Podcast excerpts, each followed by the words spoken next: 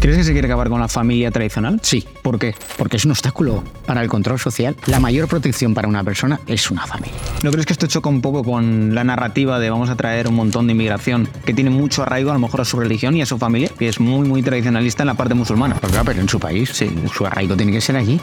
El derecho que hay que proclamar es el derecho a no emigrar. Resúmeme para una persona que no ha oído hablar de esto nunca, ¿qué es la Agenda 2030? Pues es un plan diabólico, no, eh, eh, ideas sueltas, ¿no? Y, y todas además aparentemente muy bonitas. Acabar con el hambre. Pero luego si vas a la letra pequeña te dice, ¿y cómo vamos a acabar con el hambre? Fundamentalmente quitándote a ti tu dinero de tus impuestos a las clases europeas y a las clases trabajadoras occidentales para, a través de las ONGs, que llegue supuestamente la ayuda al desarrollo. Pero luego vemos que no es así. Gobierno mundial, una economía mundial, una sociedad mundial, una cultura mundial, todo y acabar con toda la riqueza, la diversidad de las naciones. Lo que quieren es arrasarlo todo. ¿Cuál crees que es el, el fin último de todo ello? Bueno, pues eso, someternos. Hay que acabar con la familia, hay que acabar con la nación y hay que acabar con la fe religiosa cristiana. Y aquí ya se está trabajando en el 2050. Esto queda que lo sepamos, Víctor. ¿Por qué crees que se te tiene muchas veces como la imagen del villano de Vox? Están pirados. Están pirados y mienten.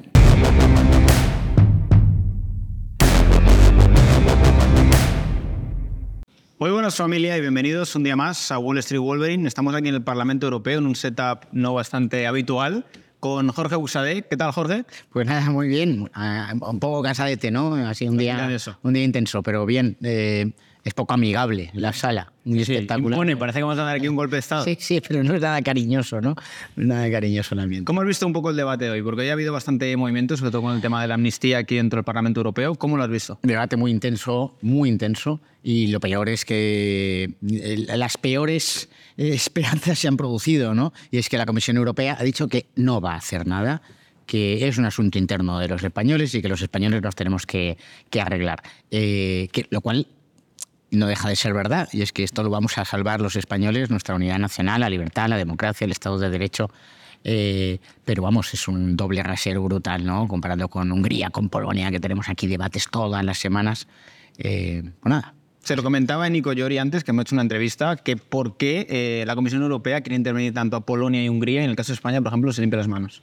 porque es una, la comisión se ha convertido en un órgano ideológico, un órgano del soviet, del nuevo soviet, y, y, por supuesto es el ataque a los gobiernos conservadores de Polonia y Hungría. Si Polonia y Hungría hicieran exactamente lo mismo eh, y fueran del Partido Socialista o del Partido Comunista, no pasaría nada. ¿Crees que esto va a fomentar un euroescepticismo generalizado en este tipo de países? Yo, yo tampoco creo eso, ¿eh? pero sí que una visión muy crítica de la Unión Europea. Eh, eh, ellos saben perfectamente que la Comisión Europea no es su amiga.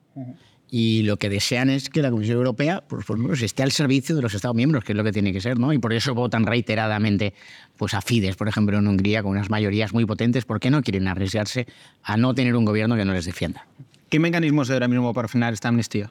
No, tenemos muchos. Mira, el, más, el más importante eh, eh, políticamente yo creo que es seguir en la calle. Esa movilización permanente, eh, este noviembre nacional, que no sé si se convertirá en un diciembre nacional o, o ya veremos, ¿no? Hablaban algunos de ir a tomar las uvas. ¿eh? ¿Sabes qué sucede? Pueden ser miles de, miles de opciones, además de, eh, efectivamente, diciembre, ¿no? Pues tiene la Navidad, tiene las uvas, tiene el Día de la Constitución, la Inmaculada, patrona de España, es decir, que tenemos muchos, muchas efemérides. Eh, eso por un lado. Y segundo, el Senado. El Senado es el instrumento eh, y, y confiamos, bueno, bueno, ya no sé si utilizar la palabra confiar, pero seguimos pidiéndole, exigiéndole al Partido Popular que utilice su mayoría absoluta en el Senado para plantear un conflicto institucional. ¿Cómo es la posición del PP en este sentido? Porque vemos una narrativa que parece que va en línea de condenarlo, pero unas acciones que van en todo lo contrario.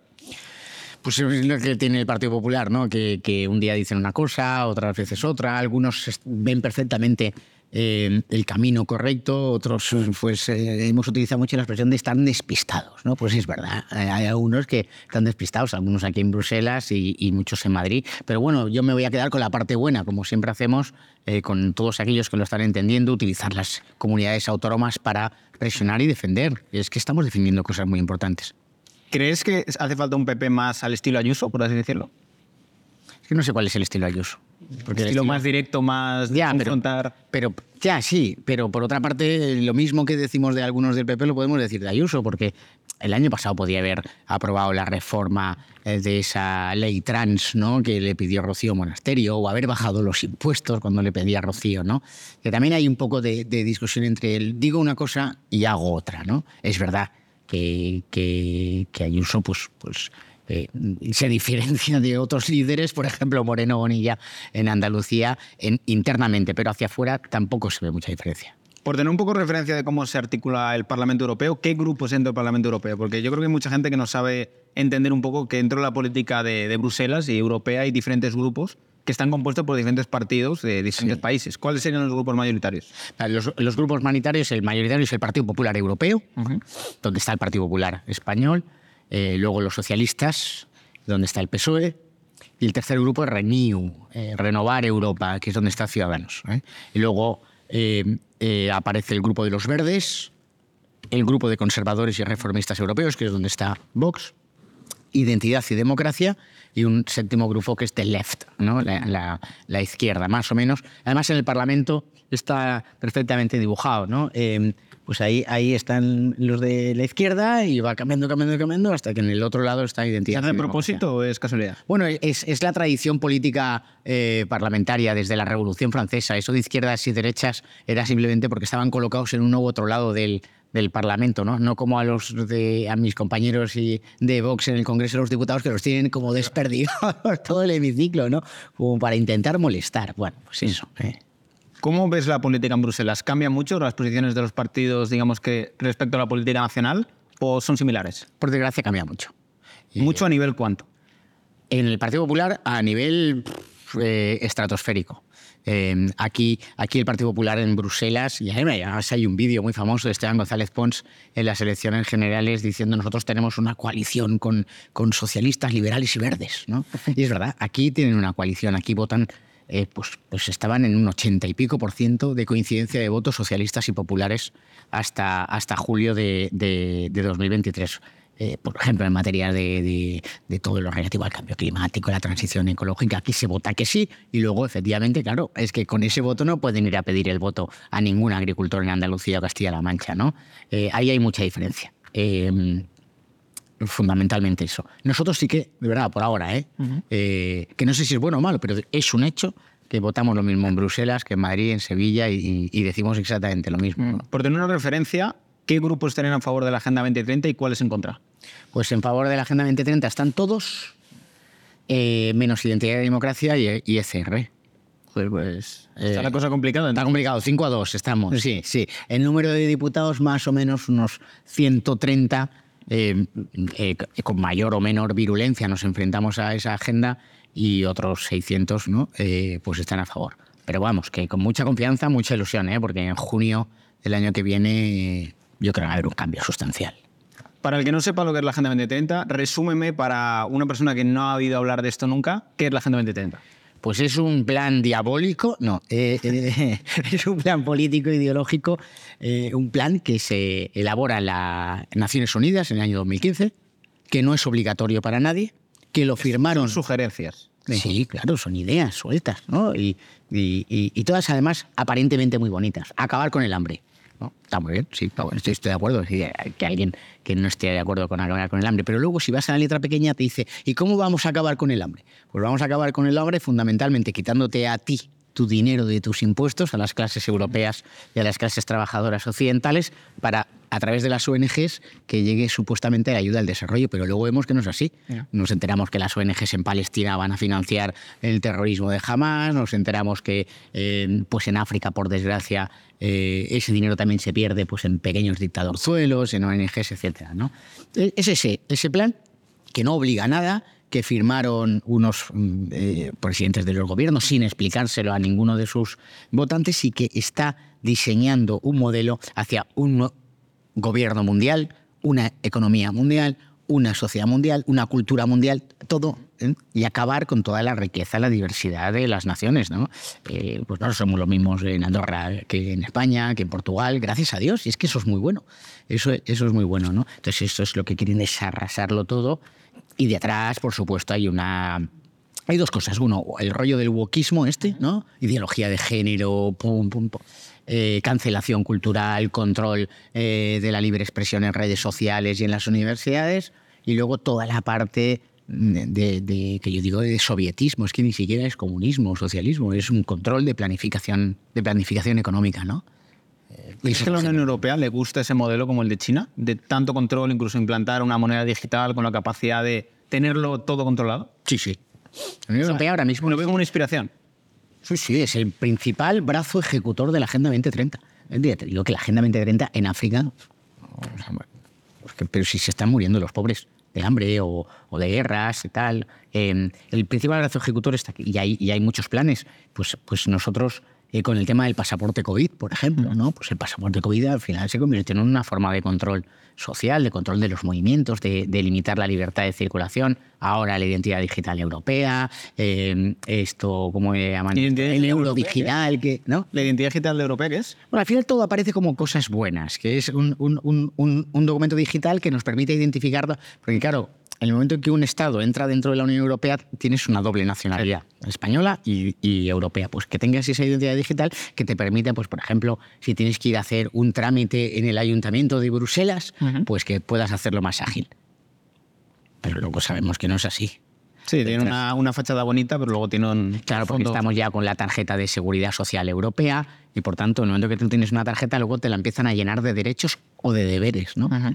Eh, y los españoles tenemos, yo qué sé, es que hablo del sistema sanitario porque hasta hace muy poquito teníamos el mejor sistema sanitario de Europa, que lo están destrozando nuestros amigos ¿eh? de Sánchez y compañía, están destrozando nuestro sistema sanitario público y privado. Eh, pues claro, al final oye, nosotros queremos tener eso y seguir manteniéndolo, cuidándolo y mejorándolo, claro. Pero si, si- si todo se, se mezcla, pues eso. Y respecto, por ejemplo, al euro digital, ¿crees que realmente se va a aplicar? Porque, por ejemplo, Estados Unidos de momento ha dicho, yo esto no me gusta, eh, no, no quiero tenerlo, pero Europa parece que sí le gusta. Yo creo que la Comisión Europea quiere hacerlo. Y esa mayoría que hemos dicho de esos cinco grandes grupos están en ello. Pero bueno, por lo que yo sé, la banca se está resistiendo y, y, bueno, la banca es un gran grupo de presión, ¿no? Vamos a ver cómo, cómo sale lo de euro digital, que además tampoco saben exactamente lo que quieren ahora mismo, si que sea una especie de bizum eh, público gestionado por el Banco Central Europeo o que en realidad eh, porque no opera en realidad como una moneda digital, como puede ser un Bitcoin o tal, sino simplemente es... eh, Que, digamos que la parte mala de las criptomonedas, aplicarla ahí, tener como total control de las transacciones. y Es lo malo que tiene, por ejemplo, las criptomonedas, que todo queda escrito. Claro. Pero sí, en la diferencia de las criptomonedas es que tienes anonimato.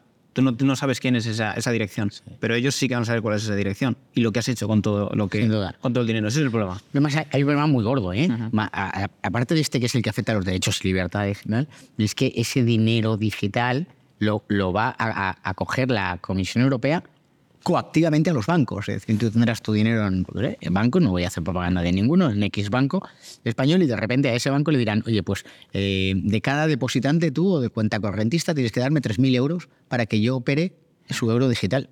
Entonces los bancos se van a vaciar de dinero. Bueno, incluso permite impuestos automáticos. Los, claro, los, los banquitos pequeños ya están muertos. Sí. Con lo cual ya vamos al- al- a, a caminar hacia ese monopolio que es precisamente lo contrario de una economía de mercado bien entendida, que es cuanta más gente haya compitiendo, pues, pues mejor, ¿no? Por ejemplo, con el tema de Turquía, según están las cosas con Palestina y demás, se habló de que Turquía puede llegar a entrar en la Unión Europea. ¿Crees que esto lo puede frustrar bastante? ¿La posición de Turquía? Yo creo que eh, eh, eh, Turquía no va a entrar en la Unión Europea.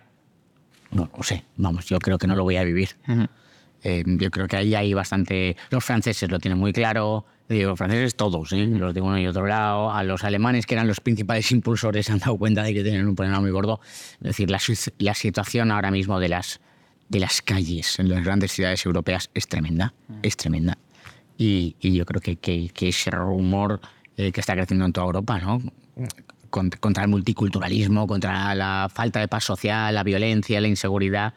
Ver, Turquía no está ahora mismo dentro. ¿Crees que va a cambiar la tendencia con el tema de la inmigración? Ahora que, por ejemplo, Dinamarca, Suecia y demás parece que están empezando a moderar, digamos, esta política. Eh, yo lo deseo, lo espero y, trabajo todos los días para que, para que se produzcan, para que, para que los, los eh, joder, lo que están viviendo los españoles en la calle, pero los españoles, los franceses, los holandeses, pues se, se traslade a, a la- a los parlamentos nacionales, a los gobiernos nacionales y también a los parlamentos, eh, eh, al Parlamento Europeo. ¿no? Aquí vivimos, digo vivimos, no, yo no me meto dentro del cuadro de las élites, aunque en el fondo vivo absolutamente al margen de la realidad. ¿no? Joder, Cuando va- vas a Barcelona y vas al Raval, cuando vas a Almería, cuando vas a algunos barrios en Valencia y, y ves la realidad. Pero además nosotros tenemos la realidad delante nuestro. Lo que va a suceder en España dentro de 10 años, ¿lo podemos ver? Pues hablábamos de, de Bruselas o podemos hablar de, de Barcelona, del Raval, o podemos hablar de, de París, de Londres, de Estocolmo. Sea, yo creo que cualquier español, si se va a Bruselas un tiempo a vivir, alucinaría cómo están las calles. Sí, sí. O sea, es literalmente como trasladarte a África, literalmente. Bueno, es, es eso, es, es la falta de identidad. ¿no? Y al final, ¿qué sucede? Pues que Bruselas pierde su identidad. Supongo que la tuvo en algún momento. Yo no la he conocido. Tuvo su identidad bruseliense o belga, eh, ahora ha desaparecido. Y entonces esto es, un, esto, esto es un desastre. Si a esto le unes la Agenda 2030, que también quiere disolver tu identidad nacional para que todos seamos exactamente iguales, pues, pues tenemos un pastiche horrible. ¿Cuál crees que es el fin último de todo esto? De este multiculturalismo y esta Agenda 2030. ¿Cuál crees que es el, el fin último de todo ello? Pues, so- someternos. Eh, eh, so- Solo se puede entender, eh, lo entiende perfectamente el que ha leído El Hobbit y El Señor de los Anillos. Y si no ha leído, pues el que, el que, el que ha visto las películas. ¿no? Es el anillo de poder, un anillo único que los una a todos y tal. Esto es lo que quieren. Y nosotros somos eh, hombres de Aragón. Una buena analogía. hombres de. Bueno, se puede ser elfo también, pero bueno, eso ya los guapos. Respecto a todo esto, ¿tú crees que de verdad todo esto se plantea desde una élite capitalista que quiere a lo mejor abaratar los costes? ¿O estamos hablando de que toda esta inmigración viene por el tema de las pensiones? Yo creo que ahí se mezclan muchísimos intereses. Porque es una, alguna de las teorías que se manejan. Muchísimos intereses. Yo creo que, que, que hay desde, eh, élites eh, capitalistas, eh, bueno, sí, eh, eh, de las grandes multinacionales, los grandes es lobbies. difícil diferenciar. Sí, es, es, que es muy- capitalista. es que es esto muy complicado. Mercantilismo. Porque, Xi Jinping, el líder del Partido Comunista Chino, va a abrir el foro de Davos todos los años, ¿no? Entonces, al final, esto es un lío. Se- eh, eh, efectivamente, los intereses de grandes multinacionales, pero digo grandes, no estoy hablando de Mercadona, no, no, de grandes multinacionales, de grandes eh, oligarquías que efectivamente, si si los estados desaparecen, si todos tenemos la misma cultura, al final nuestra cultura es la misma gastronomía, la misma ropa, la misma música, tal. Pero, coño, es perfecto porque yo amplío mi mercado. Sí, economía de escala Es a nivel mundial. Si consigo colocar la misma música en, en Abu Dhabi que en Madrid, eh, pues oye, pues es un negocio. Y luego toda la parte ideológica, que ahí el elemento, eso que nosotros hemos hablado del marxismo cultural, está ahí permanentemente. El marxismo, y esto lo sabemos todos, los marxistas se dan cuenta de que no van a ganar nunca porque, porque no tienen razón, y se dan cuenta entre la Primera y la Segunda Guerra Mundial y se inventa lo del marxismo cultural. Hay que acabar con la familia, hay que acabar con la nación y hay que acabar con la fe religiosa cristiana. Y entonces ahí confluyen todos. ¿eh? Eh, es, es, es Soros, es este Klaus Schwab, el, el del foro de Davos. Estos tipos son. Estos son marxistas. Hombre, pues por lo que dicen sí.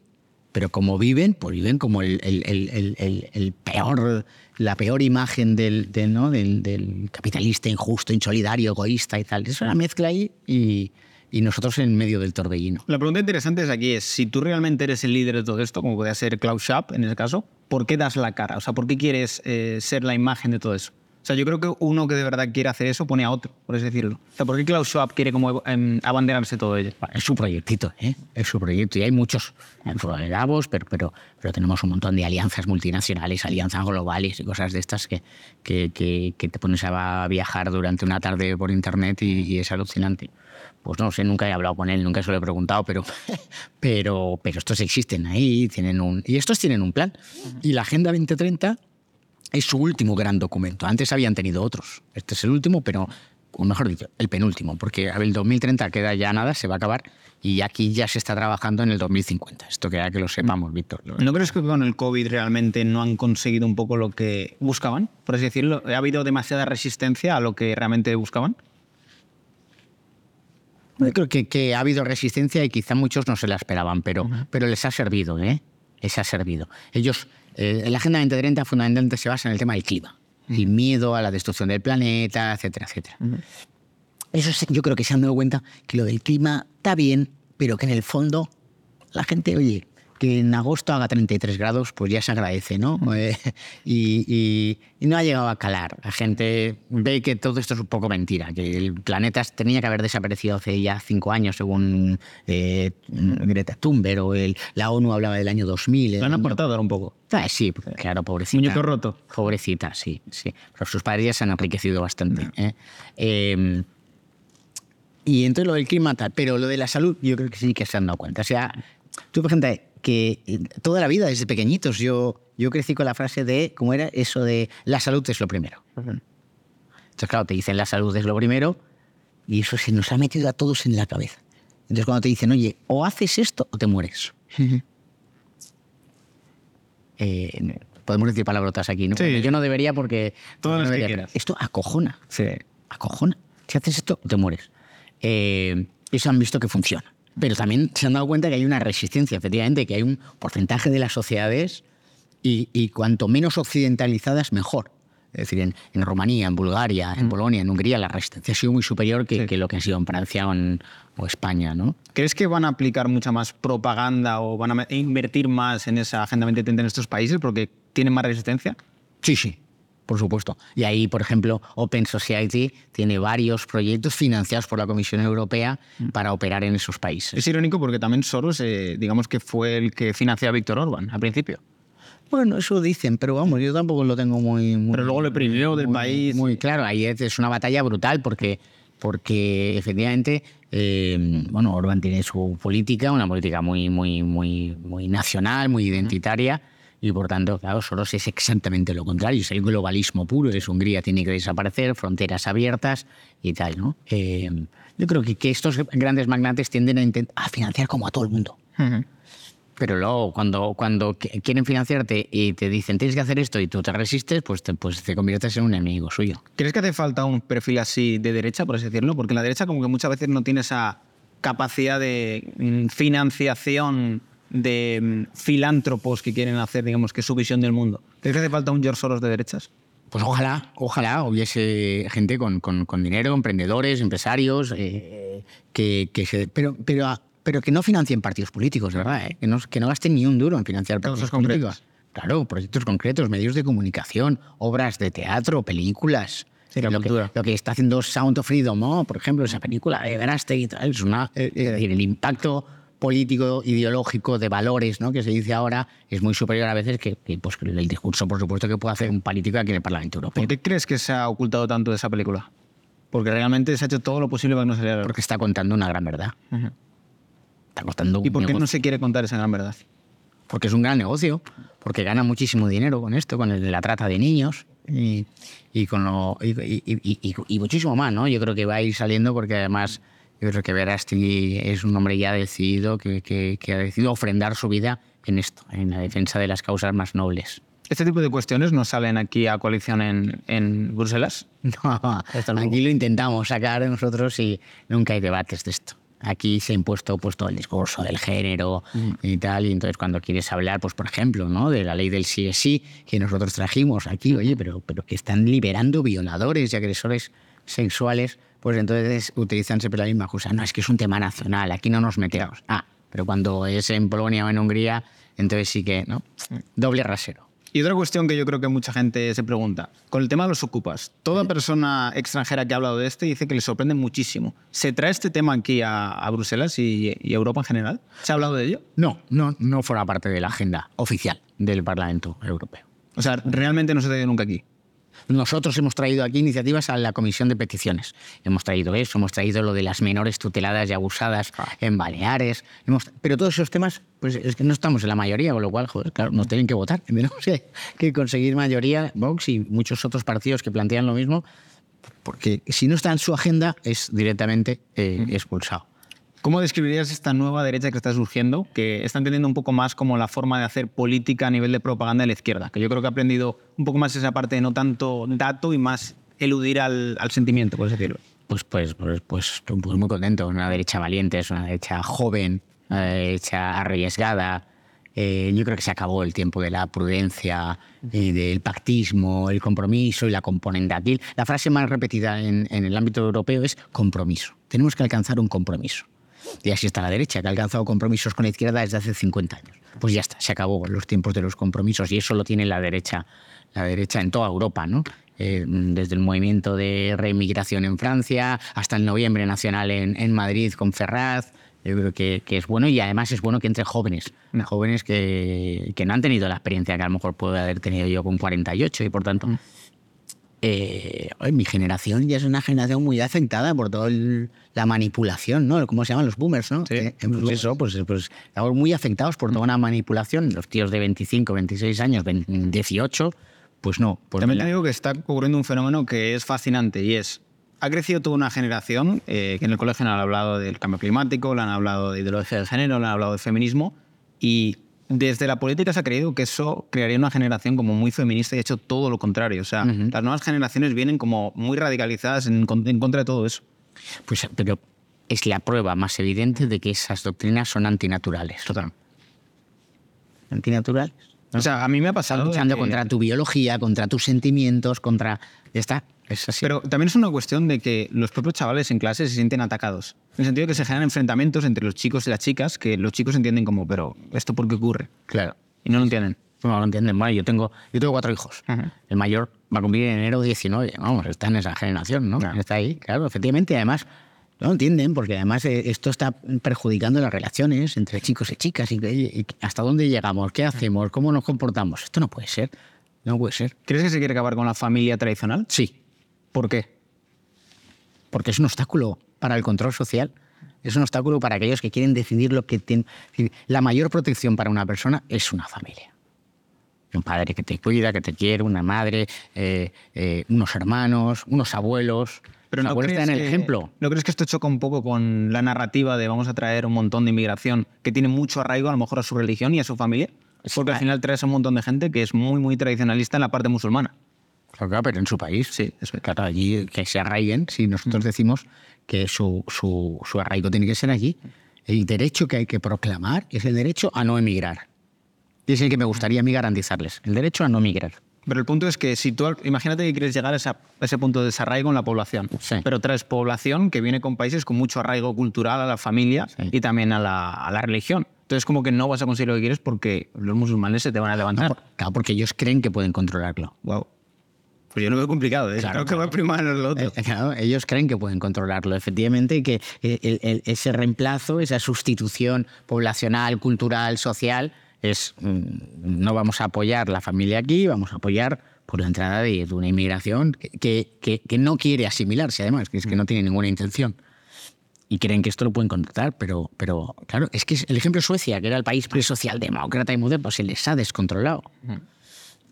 ¿Realmente crees que el caso en los países nórdicos ya tiene algún tipo de solución? Porque se está viendo que ya hay algunos barrios que son no-go zones totalmente. Sí, sí. Incluso ahora Países Bajos también está ocurriendo de que ya hay una mafia organizada sobre, el tema, sobre todo en el tema del narcotráfico. ¿Cómo se puede revertir esto? Pues como han hecho ellos, sacando el ejército a la calle. Dicen que eso baja el consumo en España. ¿Baja el consumo de, de qué? De... El consumo de la gente que se asusta. Bueno, hombre, Uno de la alerta 5. Claro, no, no, no es nada agradable eh, ver al ejército en la calle, pero es mucho menos agradable salir a la calle que te peguen un tiro. No, no, no totalmente. Sí. Y, y, y, al contrario, ¿eh? podrá bajar, no sé si baja el consumo ese día o tal, pero en el momento que hay seguridad en las calles y volverá a haber libertad, habrá propiedad, eh, todos los derechos se van a, a proteger de golpe y habrá más consumo y más alegría y más de todo. Tema polémico. ¿Cómo estás viendo la actuación de la policía en estas protestas que está viendo en España? Pues, es una actuación, desde lo que yo he visto, ¿eh? yo estaba en Ferraz, pues creo que hoy es el día 20, ahora 20, sí. ¿no? Pues de los 20 habré estado 6, ¿no? porque con tanto viaje de, de Bruselas y eso, eh, y yo el tiempo que he estado, pues 6 por 2 o por 3, 18 horas allí, yo no he visto ni una sola actuación violenta por parte de los manifestantes. Uh -huh. ¿Crees que hay Sí, que he visto vídeos, he visto vídeos uh -huh. llorando. ¿Qué, ¿Qué, puedo decir? Que es una actuación, ¿cómo decirle? Eh, impropia, uh -huh. no habitual. No hemos visto a la Policía Nacional actuar así con nadie en años, uh -huh. en décadas. Y eso, por tanto, es del policía. Es una orden política que se da eh, indiscutiblemente. De, de, de, y luego, pues efectivamente, sí que conozco el caso de situaciones pues que llama mucho la atención, que, que, que son lo que hablaríamos de una detención arbitraria. Tener a alguien 48 horas en un calabozo para luego salir con un auto de archivo por sobreseimiento, pues no es propio. Y eso es porque la policía está sujeta a una presión brutal por parte de Marlaska y Sánchez. ¿Y esto? eh, ¿Por qué? Porque va camino de la tiranía, si es que lo hemos visto en Venezuela, lo hemos visto en Argentina.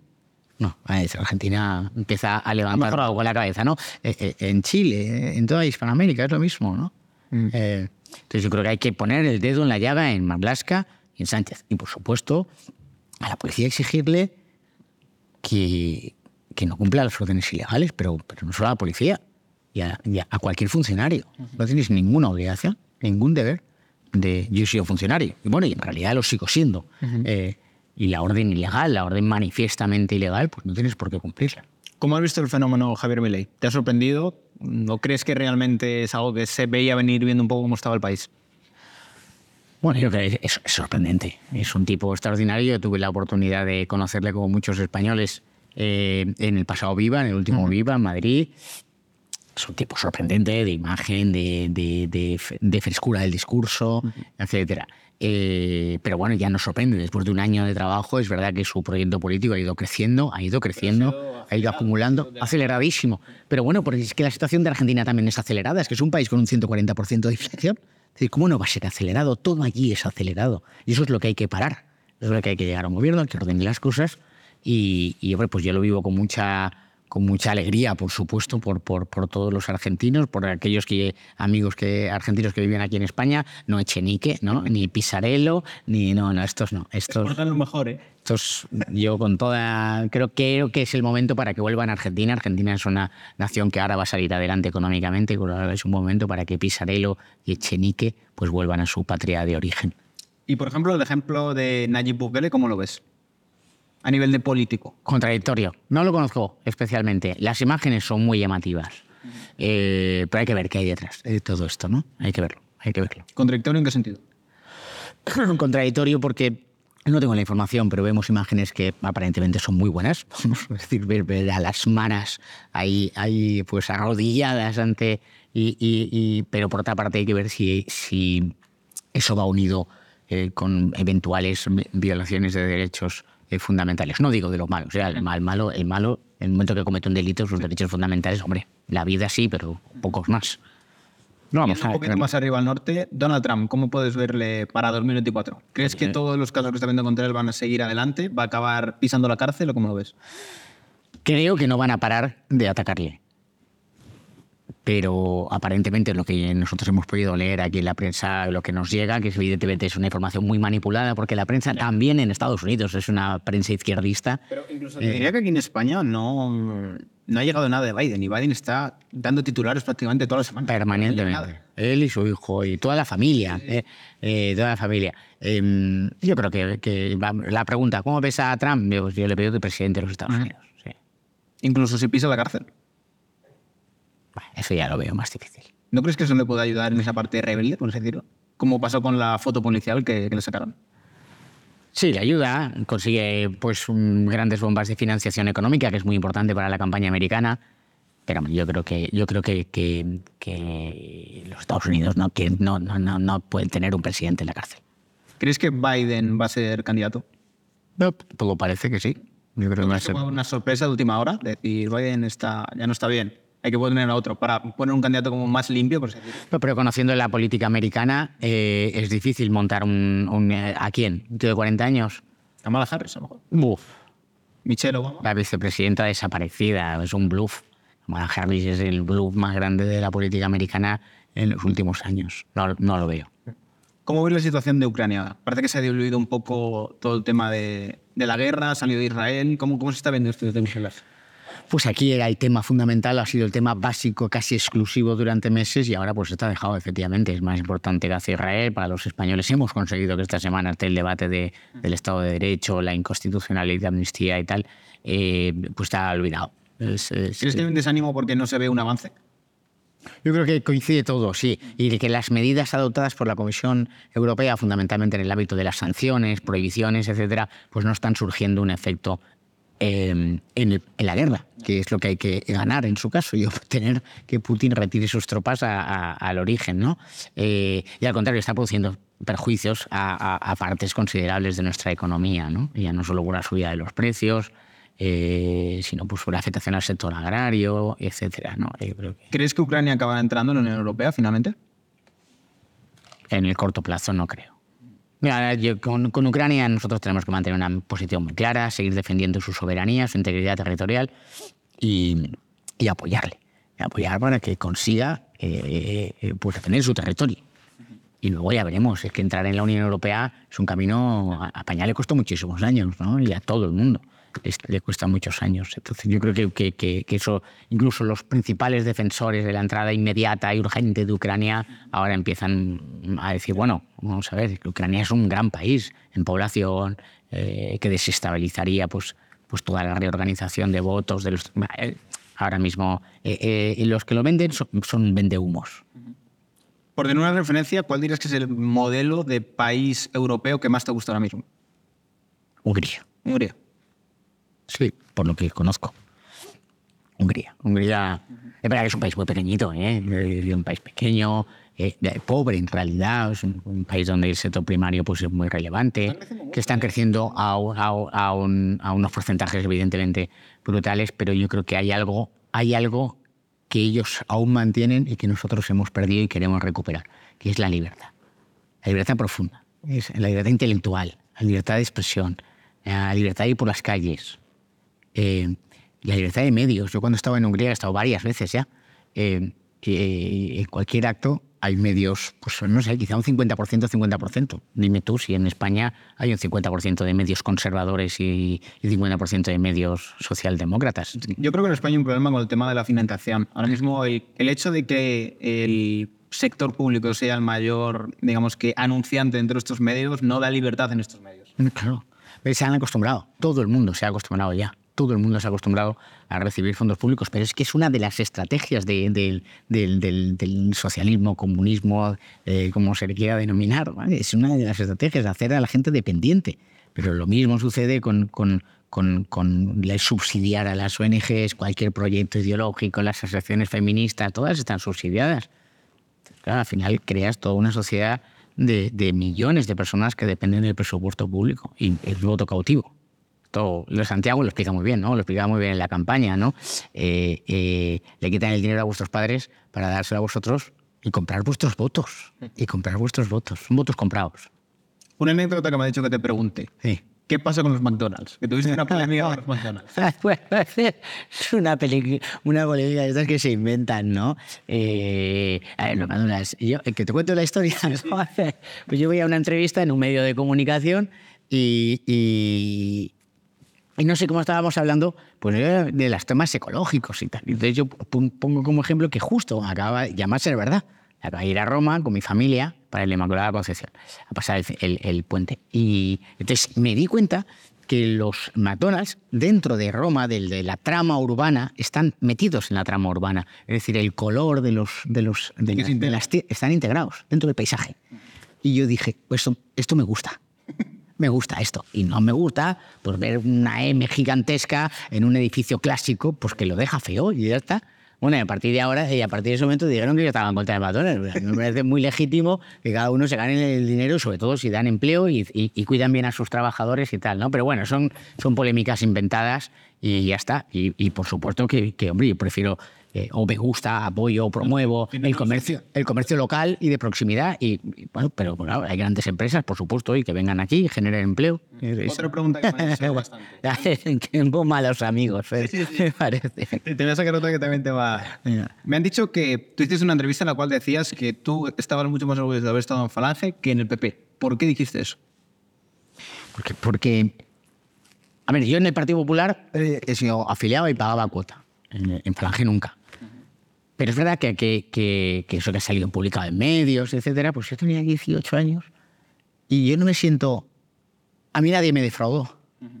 Y de Partido Popular sí que me, me defraudó. En el sentido de que no veías gente con principios o con ideas. O, o yo, estuve, yo estuve en el Partido Popular, yo me afilié al Partido Popular el día después de los atentados de Atocha.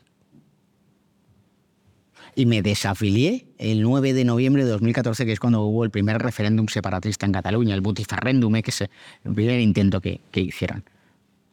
Fíjate, entre el Partido Popular del 2004 al Partido Popular del 2014.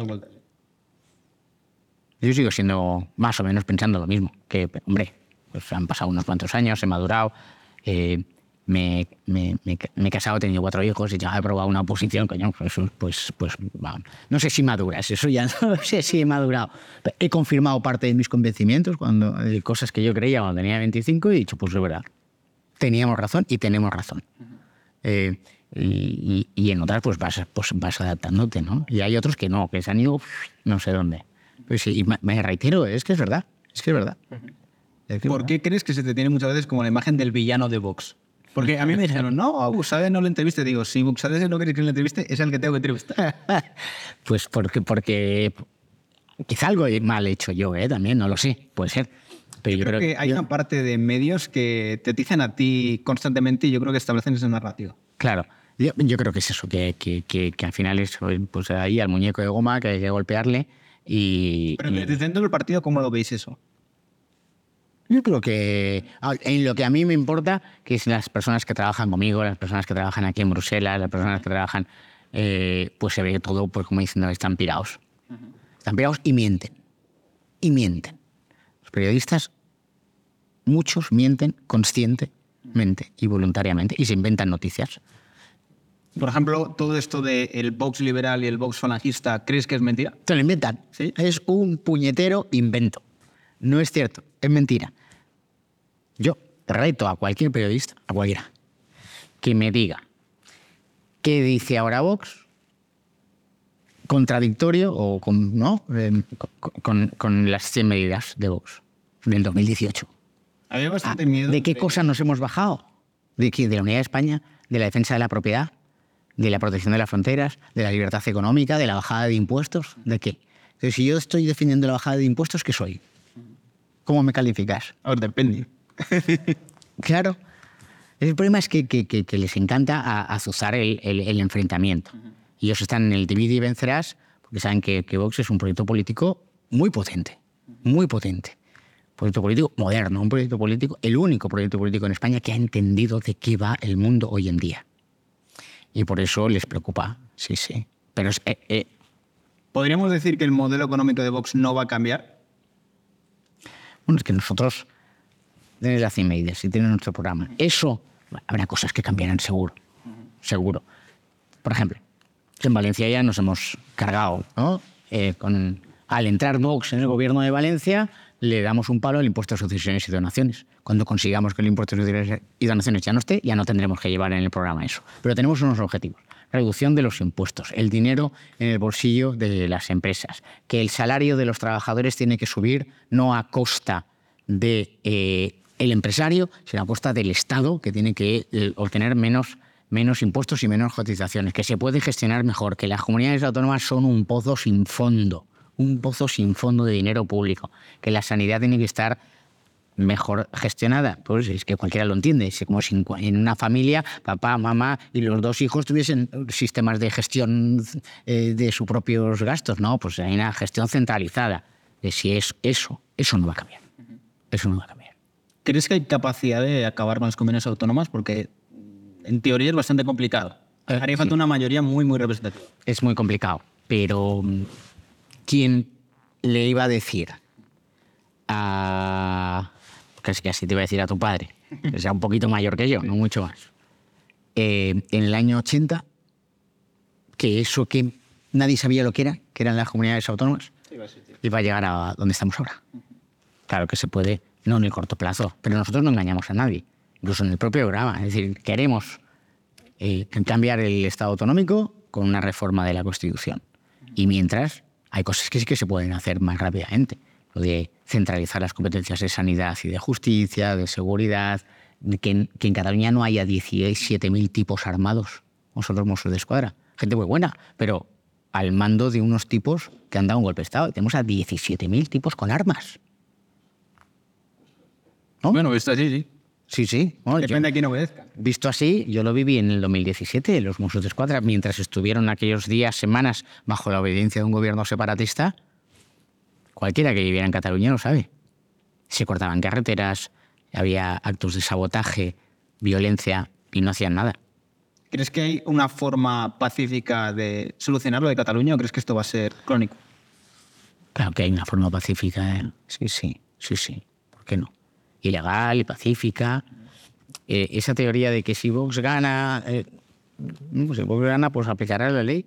No, pero el punto es que al final hay un núcleo de personas en Cataluña importante que es independentista. ¿Cómo esta gente va a renunciar a él? O sea, que Pero es que el ser independentista no es, no es, no, no- no es como ser español. Prefiero que ser independentista es un, es un camelo y es una opción en la que muchos han vivido y viven de esto.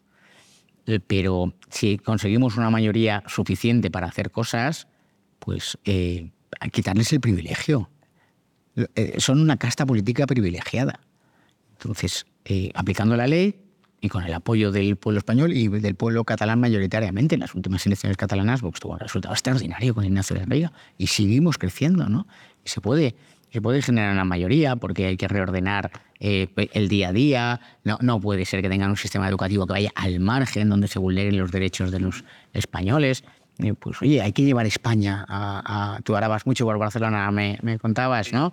Pues como madrileño me sorprende Barcelona. Claro, tú- pero tú llegas a Barcelona y dices, ¿y dónde está España aquí? Pues la agencia, la agencia tributaria, eh, correos y poco más. Entonces, pues hay que llevar España allí.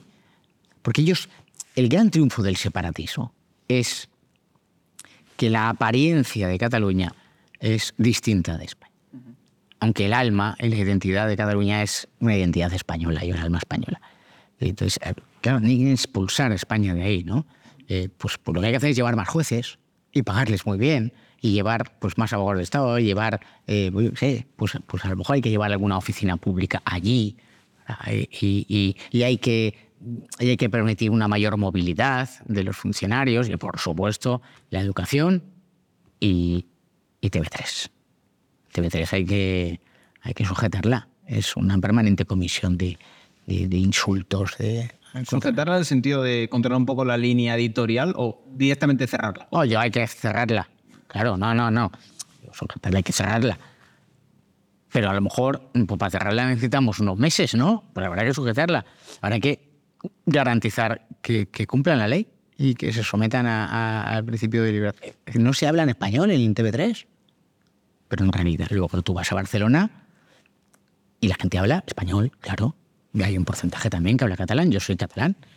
Pues ahora podría continuar la entrevista en catalán, lo cual sería una falta de educación. Y además un error por mi parte porque no nos entenderían los que, los que van a ver luego el vídeo, ¿no? Pero, pero la realidad es, va por un lado y ellos han montado una, una realidad paralela de, que, son la, la burguesía de siempre. La burguesía de siempre, los que vivían muy bien hace 80 años y que si luego vivieron bien hace 30 y ahora quieren seguir viviendo bien y han considerado que la forma mejor de seguir viviendo bien es eh, pues engancharse al separatismo. ¿Crees que actualmente con la situación en España se está viviendo como el auge de un nuevo carlismo, por así decirlo? No. ¿Por la actuación de Felipe? No, no, yo creo que no. Yo creo que la situación eh, efectivamente es una situación muy grave, eh, eh, históricamente grave, y, y que está saliendo mucha gente a la calle enardecida. Y, y- Ah, pues estas imágenes de la bandera de España con el agujero. bueno. Gente que lo hace, pero hemos visto en Ferraz desde, desde gente que saca muñecas hinchables para, para contar la... Esa fue. La- Esa fue muy buena, pero, pero en realidad parece, oiga, pero esto es lo que sois, y luego hay gente pues rezando el rosario y hay otros, bueno, es la España real. Sí, la España real, la España decidida, la España juvenil, como decías, pues, pues esos, pues que dicen, ¿y qué es lo más rebelde ahora? ¿Qué es lo más revolucionario? Por rezar el rosario en la calle, tú imagínate. verdad que sí. ¿no? O, o es revolucionario, pues ponerse una boina roja, o es revolucionario. Bueno, lo importante es que todo eso eh, se encauce en el camino correcto, que es la defensa de cosas importantes y serias y no quedarse en, en mi pequeño. eh, ¿No? Ya, ya me entiendes. ¿Crees que la política catalana, en cierto modo, la más independentista, vive de un eterno proceso que nunca va a acabar? Sí, claro, claro. Son como los de la Agenda 2030. Nunca va a llegar al fin, pero estamos aquí prometiendo que algún día llegará. Claro, claro. Mira, Rufián, ¿no? Decía que iba a estar eh, die- 18 meses, ¿no? 18 meses y luego cuando tuvo 6 años ahí viviendo de la mamandurria e insultando a España, ¿no? Bueno, pues sí, sí, sí, claro, por supuesto. ¿Y crees que ahora, con la situación que hay, el País Vasco, por ejemplo, podría empezar a, a movilizarse para lo mismo? Me preocupa mucho. Porque ha estado tranquilo hasta el momento, pero puede volver a empezar. Me preocupa mucho. El, el separatismo vasco eh, siempre ha recogido las nueces de otros. ¿eh? Eh, y ahora, durante un tiempo, recogieron las nueces de, de ETA y de Ribatasuna, y ahora están recogiendo las nueces de, de Junts y de RC, pero bien calladitos. No sabemos qué ha pactado Sánchez con Bildus y sabemos lo que ha ejecutado en la última legislatura. Muy preocupante. Por ir zanjando, una cosa que me han preguntado bastante. ¿Cómo viste desde Vox de dentro la salida de Iván Espinosa a los Monteros? Con una pena enorme. Además, a mí, mucho de algún enfrentamiento contigo, de si tú decidiste que saliera. Escucha, otro invento. Que, que de verdad que se lo inventan. ¿ya? Es, es alucinante porque además, te voy a decir una cosa. Solo un periodista. Yo creo que en aquellas semanas de agosto, primera, segunda semana de agosto, eh, que se hicieron todos los artículos sobre, sobre mí, eh, hubieron como 30 o 40 piezas.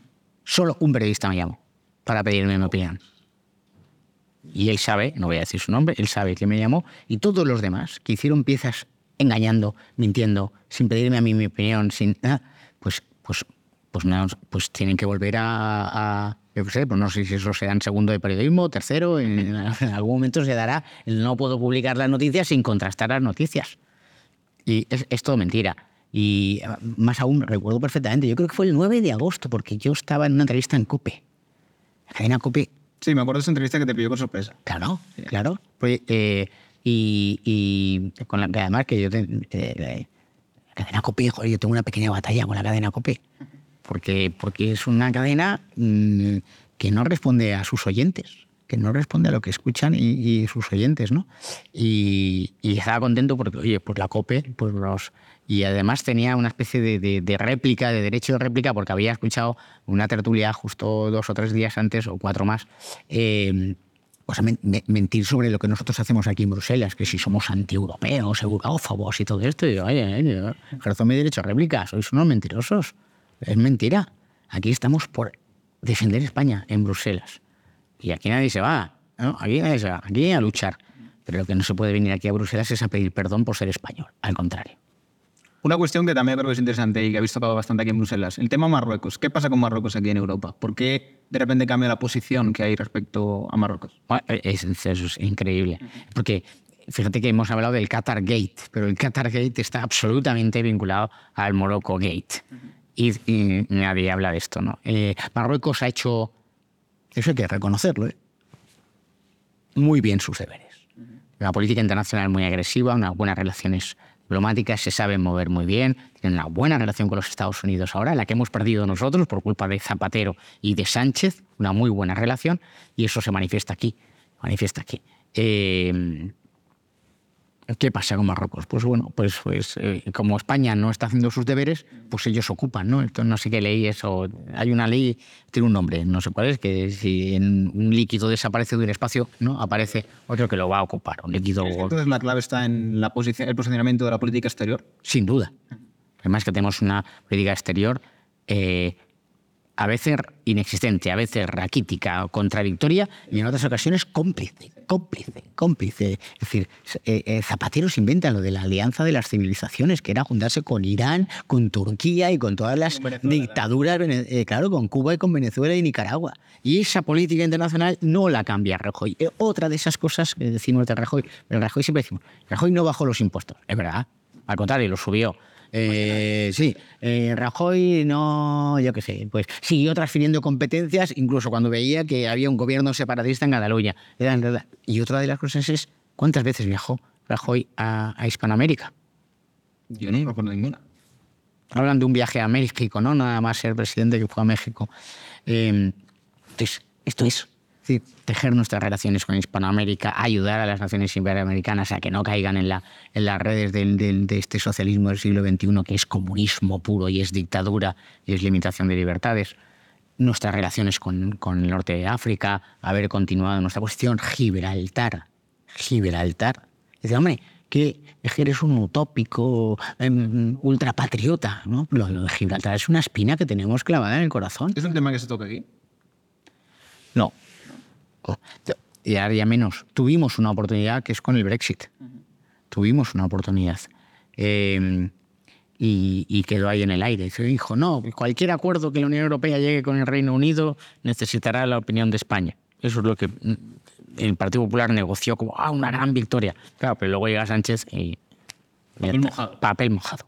Bueno, Jorge, yo creo que hemos tenido una entrevista muy interesante. Sí, ¿no? La verdad que ha sido espectacular. y por ir zanjando, un último mensaje para la audiencia, que yo creo que lo van a hacer bastante. ¿Cómo crees que puede acabar todo esto del noviembre nacional, todas estas movilizaciones? ¿Crees que pueden llegar a algo? No, es fundamental. Es decir, los, los procesos de conversión de una democracia en una tiranía, en una dictadura, en un gobierno autocrático, solo se paran con gente en la calle defendiendo la democracia, la libertad personal y familiar y la unidad nacional en este caso encima. Pues nada, lo tenemos En la calle. Muchísimas gracias por la entrevista, yo creo que ha sido muy, muy entretenida. Y nada, cuando quieras venir, estás invitado. Venga, Y ha sido un honor estar aquí en el Parlamento Europeo, ha sido toda una experiencia. gracias. Ah, no te vas a ir, eh, que mañana te tenemos por aquí, Creo creo. que sí, mañana te doy una charla, ya veréis. Así que nada, chicos, dejadme en los comentarios qué os ha parecido, si tenéis alguna que otra pregunta para próximos invitados que puedan estar aquí dentro de, de Bruselas. Y nada, chicos, nos vemos en el próximo vídeo. Lo tenemos.